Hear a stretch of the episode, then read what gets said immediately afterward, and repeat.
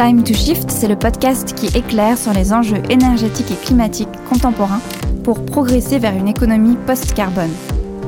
Partout en France, la bannière de la transition écologique flotte sur les politiques publiques.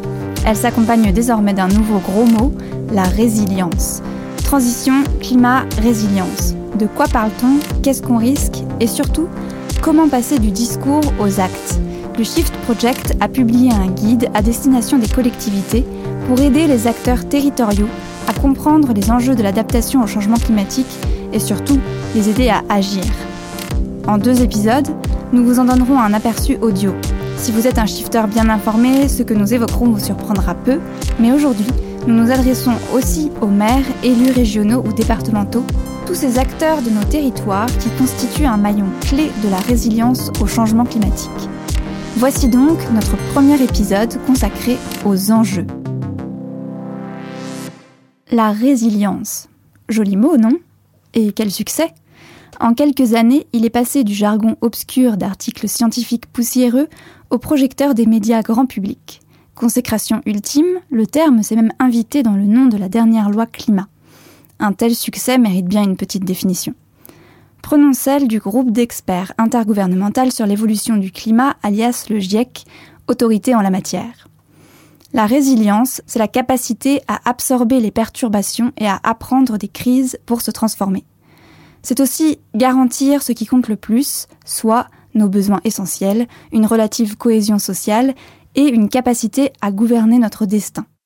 Voilà pour la théorie générale. Aujourd'hui, nous allons surtout explorer un aspect du sujet, les perturbations.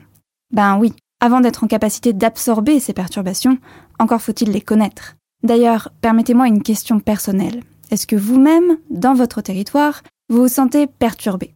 Ne répondez pas trop vite, voyons d'abord ce que le guide a à nous apprendre. Tout ne tourne pas tout à fait rond pour la planète en ce début du XXIe siècle. Pour le shift, il y a au moins trois problèmes vraiment incontournables qu'aucun élu ne devrait ignorer. Le problème numéro un, c'est l'éléphant dans le couloir, je parle bien sûr du réchauffement climatique. Statistiquement, vous êtes à peu près tous convaincus qu'il existe. Nous ferons donc ici l'impasse sur ses causes et son fonctionnement. Attention, ça ne veut pas dire que ce n'est pas important, alors pour ceux qui souhaitent approfondir, rendez-vous sur les liens dédiés en description de l'épisode. Mais pour le moment, brûlons les étapes et passons directement aux conséquences. Elles ont déjà commencé à se faire sentir et ne feront que croître. Limitons-nous aux quatre ingrédients les plus importants et certains. La première conséquence, ce sont les vagues de chaleur. Elles se multiplieront et s'intensifieront, avec un impact sanitaire direct sur les populations. Pour être plus clair, ça veut dire que mourir de chaud sera de moins en moins une expression. La deuxième, ce sont les sécheresses, qui seront plus longues et plus fréquentes. Elles augmenteront drastiquement le risque d'incendie, feront baisser le niveau des fleuves et inquiéteront sévèrement la productivité agricole. De là à parler de famine, il n'y a qu'un pas. La troisième sorte est à l'inverse liée à un excès d'eau. La modification du régime des pluies aggravera aussi les inondations. Imaginez un territoire touché par la sécheresse en été, puis les inondations en hiver. Ça peut contrarier. Enfin, la quatrième sorte de conséquence, et peut-être la plus célèbre, concerne les zones côtières, qui sont aussi bien souvent les plus peuplées. Il s'agit bien sûr de la hausse du niveau de la mer, qui viendra noyer les terres les plus basses lors des tempêtes et fortes marées. Voilà en quelques phrases les principaux ingrédients du super cocktail concocté par le réchauffement climatique nous vous épargnons le grave sujet des points de bascule climatique ou de l'acidification des océans. Pour une vision plus complète et détaillée, rendez-vous à l'épisode 18 de ce podcast dédié au dernier rapport du GIEC. L'effet général de ces quelques désagréments sera de rendre inhabitables des régions entières et de mettre en danger l'accès à l'eau et à la nourriture de centaines de millions de personnes. Pour tous ceux qui n'ont pas leur ticket pour Mars, il va falloir gérer les effets directs sur leur territoire, mais aussi indirects sur le commerce international, les migrations, voire les guerres. J'oubliais un détail qui n'en est pas un, l'intensité de tous ces désagréments dépendra des succès ou des échecs des politiques climatiques. L'idée est simple, il faut réduire les émissions de gaz à effet de serre et chaque tonne d'équivalent CO2 compte. Et vous, vous les comptez? Passons à la suite. Vous vous souvenez, en plus du réchauffement climatique, il nous reste deux gros problèmes à traiter. Le problème numéro 2, c'est qu'il n'y a pas que le climat dans la vie, il y a le vivant aussi. Sauf que ce vivant, il s'effondre. On parle maintenant d'une sixième extinction de masse, en comptant depuis que la vie s'est vraiment répandue sur Terre il y a 600 millions d'années. Mais bon, est-ce qu'on n'exagère pas un peu là? Eh bien, selon le WWF, les populations des principaux vertébrés sauvages, c'est-à-dire entre autres les mammifères, les oiseaux et les poissons, auraient chuté de plus de deux tiers entre 1970 et 2016. J'ai bien dit 1970, pas 1500 ni même 1800. Les invertébrés ne sont pas à la fête non plus. Des biologistes allemands très sérieux ont mesuré une chute de près de 80% de la quantité d'insectes volants en moins de 30 ans. 80%. En comparaison, la pire épidémie de peste de l'histoire européenne n'avait éliminé que 30 à 50% de la population humaine. Échec et mat, les insectes. De manière générale, ce que ces études révèlent, c'est qu'une telle vitesse d'effondrement est tout simplement du jamais vu de mémoire de la planète Terre. Finalement, parler de sixième extinction de masse est plutôt un euphémisme, vu que ce qui arrive maintenant est incroyablement plus rapide que toutes les crises précédentes. Et alors, me direz-vous? Pour commencer, on peut trouver qu'un monde avec d'autres êtres vivants que 8 milliards de bipèdes sans fourrure et leurs animaux domestiques est un peu plus sympa. Mais cette idée n'ayant pas eu un énorme succès pour l'instant, voyons l'autre raison de s'en inquiéter. À l'instar du réchauffement climatique, ce phénomène menace directement toutes les sociétés humaines, sans exception française. Pourquoi? Parce que le vivant est essentiel au fonctionnement du cycle de l'eau, au stockage du carbone, à la pollinisation ou encore à la protection contre la sécheresse, l'érosion et les inondations. Précisons que le vivant ne touche pour tout cela ni salaire, ni dividende, ni même pension retraite. En fait, ce qui est en train de nous arriver en jargon de spécialiste, c'est l'affaiblissement des fonctions écosystémiques vitales. Autrement dit, nous sillons la branche sur laquelle nous sommes assis. Voilà pour le climat et la biodiversité. Même, mais, je vous ai promis un troisième gros problème à traiter. Peut-être vous surprendra-t-il davantage. Une petite devinette pour vous mettre sur la piste. Qu'est-ce qui est indispensable à toute société industrialisée, qui fait naître les fortunes comme les guerres et est constitué de petits animaux morts il y a très très très longtemps? La réponse est dans la suite. C'est le manque de pétrole qui a de quoi nous inquiéter, ainsi que celui de nombreuses autres ressources naturelles. Pour bien comprendre la crise des ressources naturelles qui nous pend au nez, il faut distinguer deux types de menaces. La première consiste à exploiter trop et mal des ressources normalement renouvelables. En France, pensez notamment à la surpêche et à la dégradation en qualité et quantité des sols. La seconde concerne l'exploitation des ressources non renouvelables. C'est là qu'on trouve notre vieil ami le pétrole, mais aussi le gaz, le charbon ou encore tout un arc-en-ciel de métaux devenus indispensables à nos technologies. Au fur et à mesure de leur exploitation, ces ressources deviennent inévitablement de plus en plus rares et coûteuses à extraire. La suite est écrite d'avance, la rareté de ces ressources clés entraîne de l'inflation, des pénuries et des fermetures d'usines. Un peu risqué comme programme politique, non? Changement du climat, érosion de la biodiversité, épuisement des ressources naturelles, ces trois phénomènes se conjuguent et pèsent sur l'avenir des territoires. J'ai dit l'avenir N'oublions pas de regarder autour de nous aujourd'hui. En 2020, dans la vallée de la Roya, les habitants ont eu un bon aperçu de ce que peuvent être les inondations façon 21e siècle.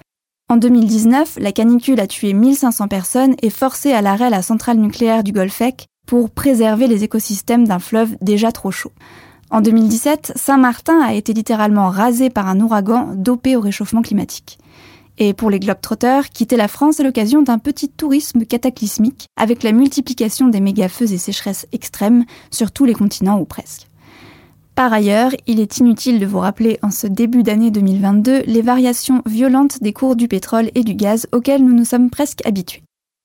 Arrêtons là cet inventaire, l'important est d'avoir conscience que les événements actuels sont un aperçu d'un avenir qui sera forcément beaucoup plus risqué.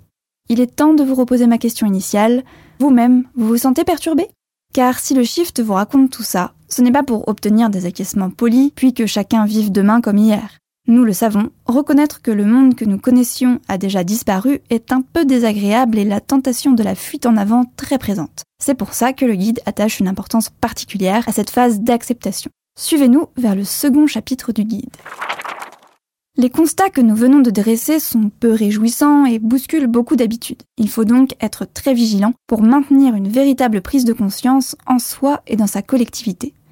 Le Shift Project aime bien dire que le point de départ de l'action, c'est d'accepter que le monde d'avant a disparu. Pour transformer cet éclair de lucidité en vision permanente, le guide vous confie trois astuces. La première astuce, c'est que quand on a vraiment accepté que le monde d'avant a disparu à l'intérieur, ça se voit à l'extérieur. Pour la toucher du doigt, promenons-nous dans une commune de montagne dépendante des sports d'hiver, un jour de conseil municipal. Si en tendant l'oreille vous entendez que les élus sont sur le point de voter une délibération pour investir massivement dans la neige artificielle, c'est mauvais signe. Pourquoi? Parce que c'est une stratégie insuffisante face à l'ampleur du réchauffement à venir, mais aussi coûteuse en capitaux, en énergie et en eau. Cerise sur le gâteau, le secteur en question est bien souvent dépendant du tourisme international.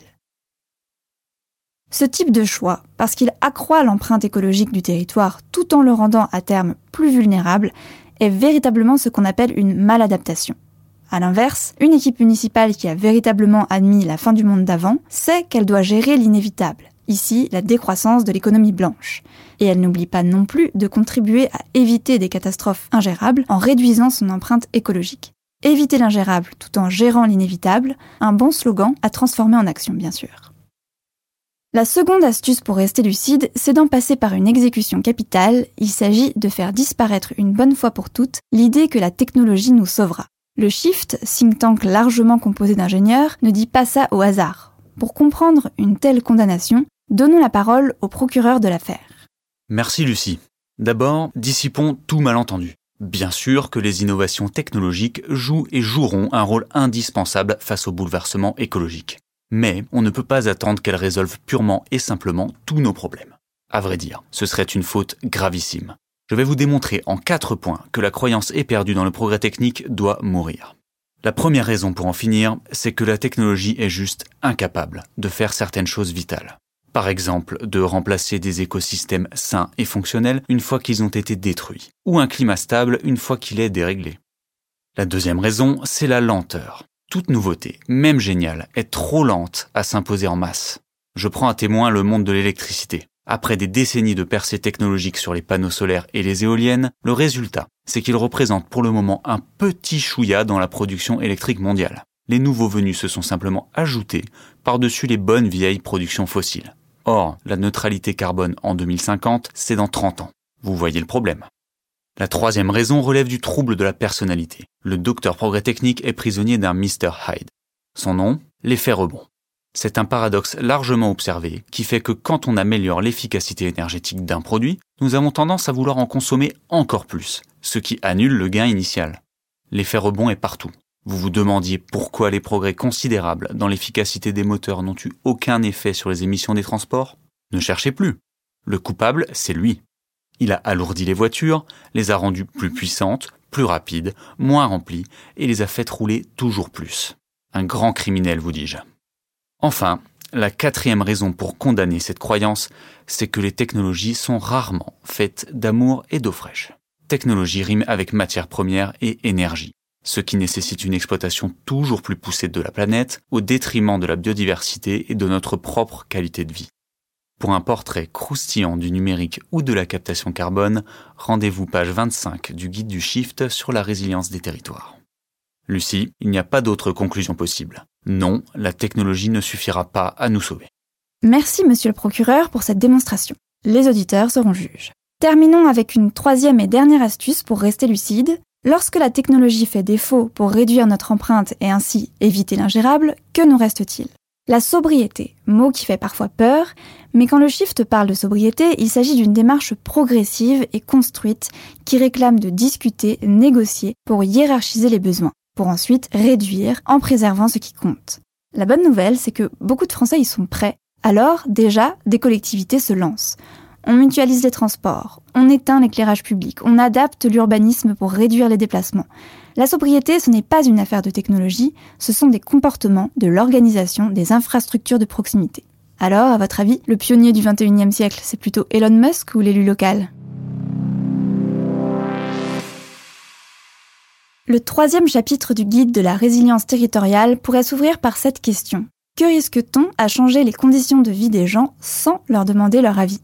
Pour y répondre, penchons-nous sur notre plus grave addiction, le pétrole. Depuis le mouvement des Gilets jaunes, plus personne n'ignore que le sevrage est un processus risqué, susceptible de déclencher des mouvements sociaux monstres. Alors, comment éviter ce genre de situation sans renoncer à de vraies transformations? D'abord, il faut être particulièrement attentif aux inégalités entre les territoires. Certains sont plus vulnérables que d'autres pour leur approvisionnement, leurs déplacements et leurs emplois. Par exemple, pour le passage à la voiture électrique, il faudra être très attentif aux bassins d'emploi automobiles qui seront mis à rude épreuve. Un effort particulier devra aussi porter sur certains territoires comme la Guadeloupe, où toute l'économie est extrêmement dépendante des importations longue distance et des énergies fossiles, même pour l'électricité. Les politiques publiques doivent identifier, penser et s'adapter à ces inégalités entre territoires. Mais qu'en est-il des inégalités entre les personnes? L'augmentation du prix du pétrole a un tout petit peu plus d'impact sur un SMIC que sur la dernière tranche d'imposition sur le revenu. Et dans l'autre sens, les plus hauts salaires émettent aujourd'hui beaucoup plus de gaz à effet de serre par personne. Il n'y aura pas d'autre choix que de leur serrer plus la vis. Ces limites, les Français les perçoivent et y sont sensibles. La juste répartition des efforts est le premier critère à prendre en compte dans la transition pour 46% d'entre eux et compte fortement pour les deux tiers. Vous voilà averti, la transformation économique et sociale vers la résilience de votre territoire est un projet à haut risque qui oblige à penser social et à anticiper. Heureusement, pour naviguer entre tous ces récifs, il existe quelques bouées. Dans sa quatrième et dernière partie, le guide pour la résilience des territoires vous donne quelques pistes pour agir efficacement. Par exemple, ouvrir la décision politique aux citoyens est un incontournable pour des décisions fortes, comprises et soutenues par les premiers concernés de la participation citoyenne à la gestion des communs, toute une batterie de nouvelles méthodes pointe leur nez, elles ont été testées et approuvées dans le monde entier. Rendez-vous page 39 pour commencer chez vous.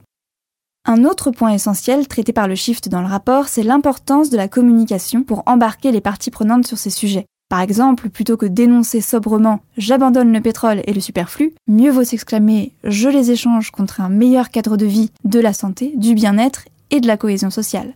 De bons et solides arguments embarqués dans un récit positif, c'est la méthode Shift. Justement, restons sur une note positive, spécialement à l'attention des territoires ruraux. Dans la France d'aujourd'hui, l'activité se concentre autour des grandes villes, à tel point que notre pays est le plus métropolisé de tous.